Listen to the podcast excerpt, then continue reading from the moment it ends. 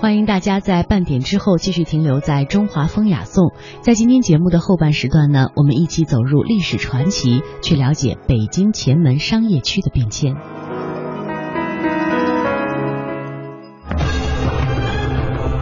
那听起来很像神话的记载，可信吗？为什么会发生？是怎么发生的？那里有什么特殊的东西在吸引着他们吗？他们为什么要这么做？以记者的身份探索历史的真相，以编辑的思想整合万千线索，以主持的态度向你倾诉你所不知道的万千世界。根据史料的推断，很可能就在这里，我们可以找到答案。他们将深入古老洞穴，搜寻黑暗中隐藏的真相。欢迎您和我们一同感受真相大白的震惊和快意。关注历史传奇，知晓历史背后的故事。历史传奇，历史传奇。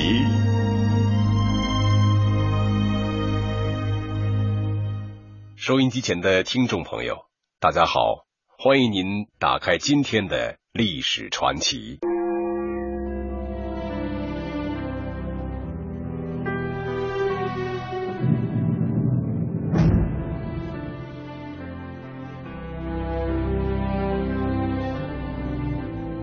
站在前门里头往外看，看到的是历史的流变；站在前门外朝里端详，看到的是商人的更替。乐圣斋、同仁堂等等北京老字号，皆兴盛于此。今天的历史传奇为您讲述的是北京前门商业区的历史变迁。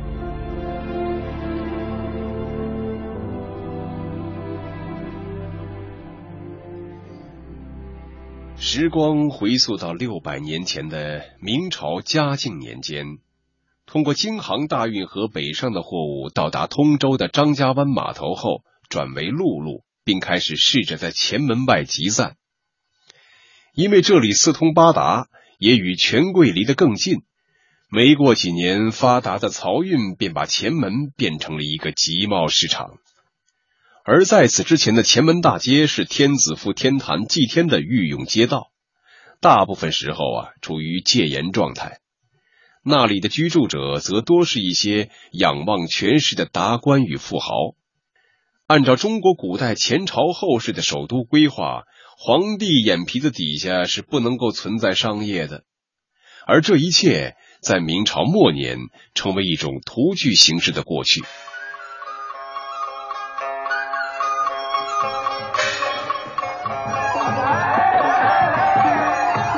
据史料记载，嘉靖二十三年时，前门大街已经不是一个仰望权贵的紫禁城御道了。那时的景象已经是市民搭棚盖房、居之为次的繁华场所，俨然一派晚明社会的清明上河图。在这里做买卖的有钱人，从最初的山东人到后来的山西人，前门的商人几经流变，正是各个时代的剪影。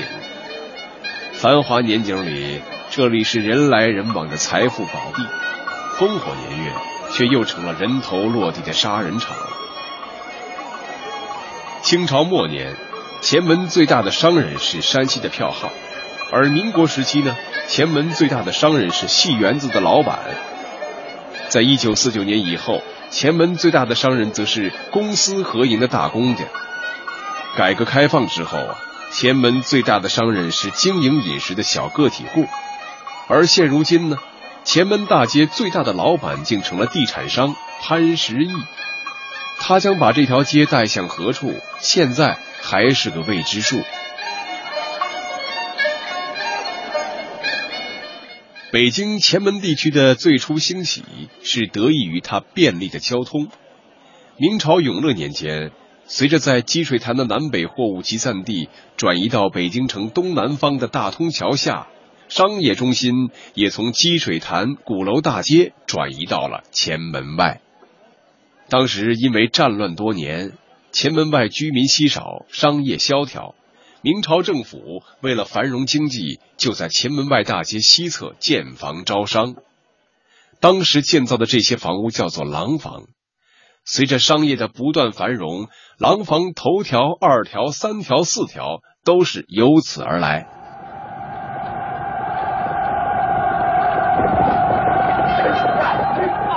一六四四年，清军入关占领北京以后，将内城的汉民一律强制迁往外城，戏院、妓院和会馆也一律赶到外城。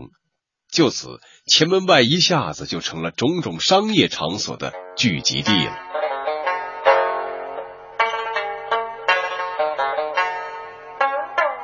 前门在当时还叫做正阳门，是明清时期北京城的正南大门，位于北京的中轴线上。明清两朝的吏、户、礼、兵、刑、工六大部就设在前门内的东西两侧。外省进京述职、办事的官员都住在前门外的会馆。那时，仅前门外一带就有一百四十多个会馆。每逢科举考试、乡试和会试时，前门各个会馆、饭店里都人满为患。到了清朝末年，京凤火车站和京汉火车站也都设在了前门。那个时候的前门地区已经是实际上全国交通的枢纽了，各地方来北京的人第一站必到前门。早在十八世纪之前，北京已经是拥有百万人口的大城市了，而官僚士绅的数量则占了总人口的百分之四十。面对如此庞大的消费群体，坐落于交通枢纽的前门大街，有着无限美好商业发展的前景。因此呢。也吸引了全国各地的大批商人来到这里淘金。山西人做钱庄，山东人做绸缎铺和大饭馆，安徽人卖茶叶和笔录，宁波人做药业，广东人卖洋杂货，而京津本地商人则多做玉器、古玩、首饰等与奇人贵胄打交道颇多的行当。二十世纪初的北京商业领域啊，已经出现了四十个行业，四千五百四十一家正规商铺。在那一时期，一些大店铺的服务非常周到，即使到现在来看，也是非常值得称道的。在前门老字号北京瑞福祥绸布店里的内房，便是当年给大客户单独挑选货品的地方，里面有装修华丽的客房、精致的更衣室。大客户即使是住上一宿也完全可以。位于前门大街的这些老字号，与其说是自持家业、白手起家，倒不如说是与权贵走得最近。最初的资本原始积累，多是依仗着皇宫域内。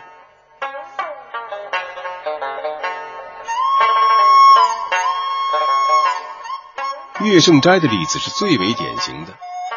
他是那时唯一一家开在户部街，也就是今天的天安门的馆子，周边是宗人府、户部、吏部、兵部和太医院。岳圣斋的老马家起初卖的只是酱烧羊肉，独一份上到慈禧，下到达官贵人，平民百姓都是热捧啊。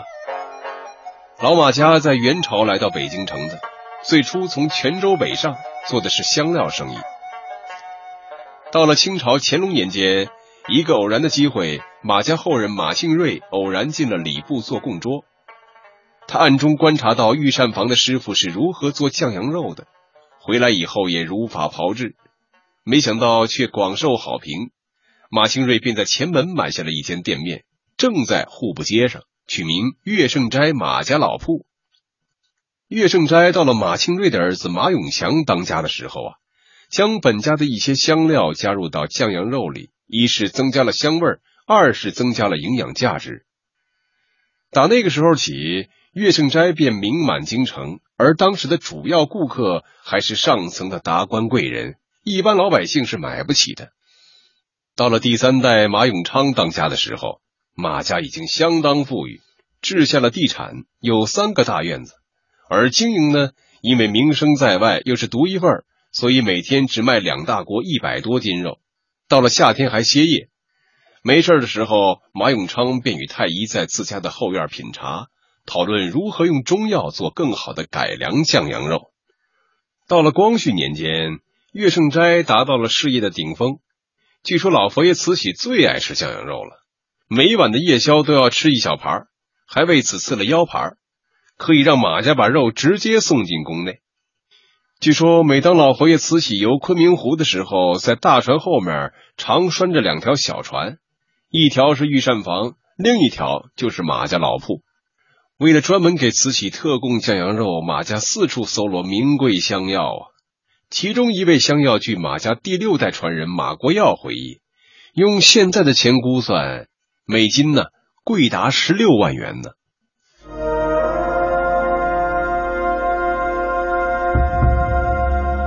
欢迎您来故宫博物院参观。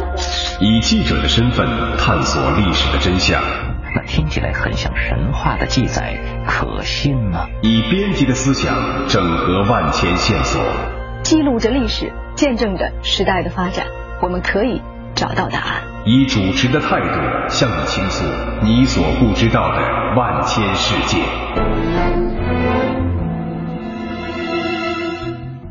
欢迎您和我们一同感受真相大白的震惊和快意。关注历史传奇奇，知晓历史背后的故事。历史传奇。历史传奇。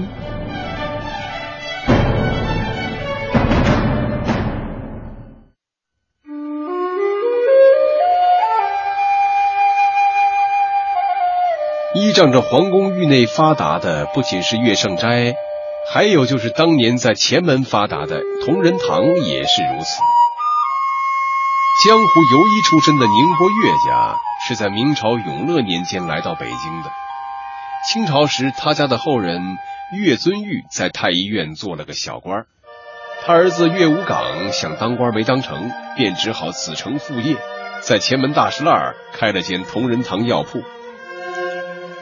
当时的同仁堂药铺是前店后作坊，自产自销的药店，经过几十年的苦心经营，已经初具规模。到了雍正年间，同仁堂更是成了宫里御药房里的供应商。据同仁堂的文献记载，自雍正年间起，皇室同意御领官银，并屡次特许同仁堂增高药价。自道光十七年以后，更恩准按市价核算。慈禧当政后，认为同仁堂的药好，曾令代制宫内服用的成药，而同仁堂则因此有机会获得更多的宫廷秘方。从此以后，同仁堂不但在增高药价上盈利，更以天下药业第一大买主的身份操纵药业市场，垄断持续两百余年。岳家是个大家族，经过多年的积累，成为了一个殷实之家。第十三代传人岳崇熙记得很清楚，曾祖母在世时，四大房都住在前门大石栏的大宅子里。宅子不是标准的四合院，但足有两百多间房。到了晚清留学热时，岳家自费让男孩子们去欧洲游学，一去就是好几年。回来之后带回许多新式的想法，包括对西医的认同。岳家还让年轻职工学习英语。像这样因为皇族青睐而镀金的老字号还有好几家，例如都一处，据说是因为乾隆微服私访时吃过他家的烧麦，并大加称赞而出名的，所以一个卖烧麦的小馆也能屹立不倒一百多年。再有就是一条龙羊肉馆，也是因为光绪皇帝在此用过一次餐，所以馆子就火了。前门地区的商人也分三六九等。第一等是官商，例如鞋店内联生就是专门给宫里大臣做官靴的。第二等就是那些受到皇室青睐的皇商，声名远播，日进斗金。第三等就是那些五花八门的服务业，多数开在胡同里，或是走街叫卖，登不了大雅之堂。然而，如此的商业宝地，却从清朝末年起就成了不安静的地方。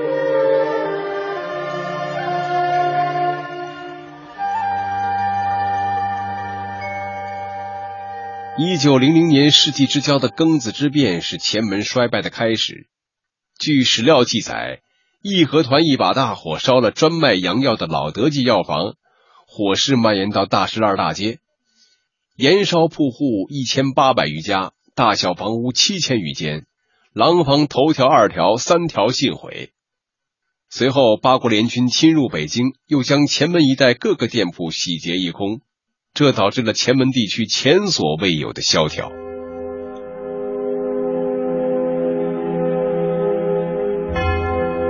随着北京社会的逐渐稳定，一些王牌老字号又重振旗鼓，率先恢复营业。他们修铺面建厂房，让前门地区的繁荣又有了较大的恢复。可好景不长啊！进入民国后，政权走马灯般的更迭，每逢哗变，暴力之气总是撒向前门的买卖人。一九一二年。袁世凯任大总统，其部下曹锟哗变，散兵游勇蜂拥而至。他们在前门大街群起放火抢劫，除修了高大铁栅栏的瑞福祥得以幸免之外，市面上的大部分商家都被砸开铁门，洗劫一空。一九二八年，民国政府南迁，随之而走的还有使馆、会馆，前门地区的商业中心地位是大不如前的。在这以后，前门地区除了在日伪时期有过短暂的浮华外，到解放前夕已经是奄奄一息了。一九四九年以后，国家推行公私合营，前门商人开始了大换血，大量相同性质的买卖被合并为营业点，同时一些老字号前店后厂的模式被打破，手艺的生产流程也变了，大部分老字号只剩下一个虚荣的品牌。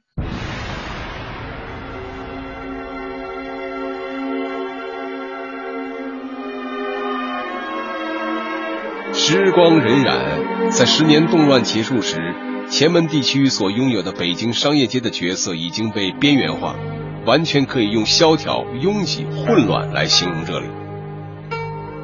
前门胡同里聚集了大量见证过前门辉煌的平民百姓，然而依然有一些老北京的小吃铺面在胡同里顽强地扎下了根儿，爆肚冯、小长陈、羊头里等等。依然在见证着前门地区昔日的繁华，而就是他们，也在二零零六年开始的新一轮前门改造时，因为胡同拆迁而离开了前门。至此，所有的前门老商号尽数退场。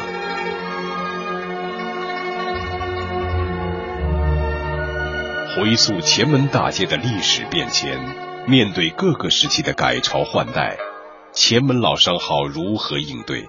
是以不变应万变，还是以变应变、随机应变呢？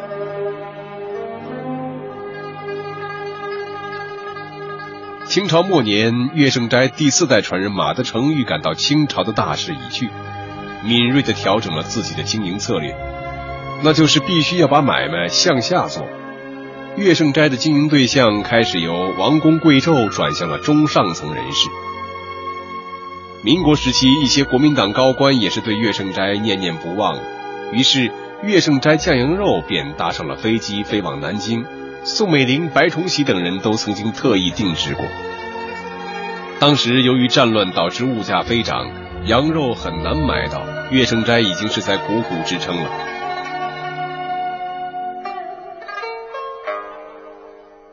到了北京沦陷、日军进城之日，岳胜斋就再也支撑不下去了。在这个时期，岳胜斋的第五代传人马林力挽狂澜，他再一次调整了经营策略，让岳胜斋转向中下层百姓，同样还是酱羊肉，把三十二种香料改为四种，这样成本降低了，肉还是很香。但是同时，因为缺了那么多的香料，它们所带来的特殊营养价值就没了。另外，马林还成功的制作了酱牛肉，这样一来，让很多不吃羊的满人汉人。也都可以品尝到月盛斋的美味了。当然，当时的价格对于普通老百姓来说依然是奢侈品。然而，由于社会经济的全面崩溃，月盛斋在解放初期还是破产了。一九五三年，马家祖宅也卖了，可依然还是负债累累。正好那时国家说要公私合营，就此岳胜斋就归了国营。公开了酱羊肉配方以后，马林被评为一级技师，在国营乐盛斋上班，带了两个徒弟，每天指导徒弟们做肉。而乐盛斋也一度改名为京味香。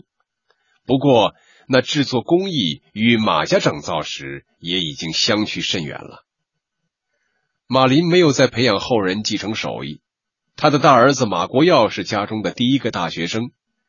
据马国耀回忆，文革后国营乐盛斋经常去家里问，还有没有人愿意到厂里去做，结果没一个人愿意去做了。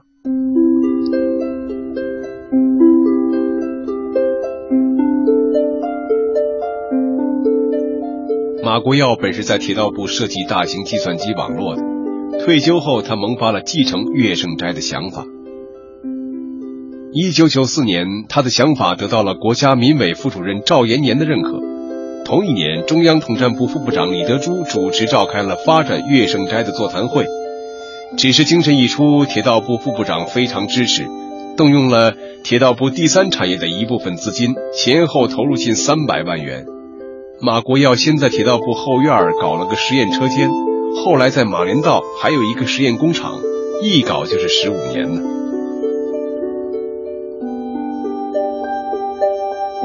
如今马国耀自豪地说，他已经把祖先的配方研制出来了，可以追溯到清朝的乐盛斋口味。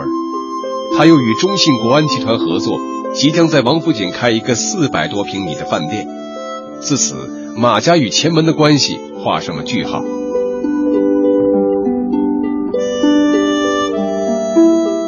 除了马家的乐盛斋外，国营的同仁堂即将重回前门大街。它不像乐盛斋这么多支派，岳家自公私合营之后，便彻底与同仁堂没了关系。回望一九四九年以后的社会主义改造活动中，作为同仁堂后人的岳松生与上海市的荣毅仁，成为全国民族工商业者中的代表人物。一九五五年，岳松生当选为北京市副市长，主管北京的餐饮业与北海、景山两个公园。后来，岳松生还代表北京市工商界登上天安门城楼，给毛主席送过喜报。同仁堂在前门棋盘街的老宅子早已成为同仁堂药店，在那儿长大的岳崇熙偶尔会以游客的身份前去拍照怀念。然而，并不是所有的老字号都能够顺利转型。公私合营开始以后，老字号们白天敲锣打鼓，晚上抱头痛哭的情形很普遍，但是公然反对的人却不多。历史一页一页的翻了过去，改革开放也已经经历了三十年，前门地区已经又被整治一新，有更多的商家将目光盯向那里，前门商业街。它又将何去何从呢？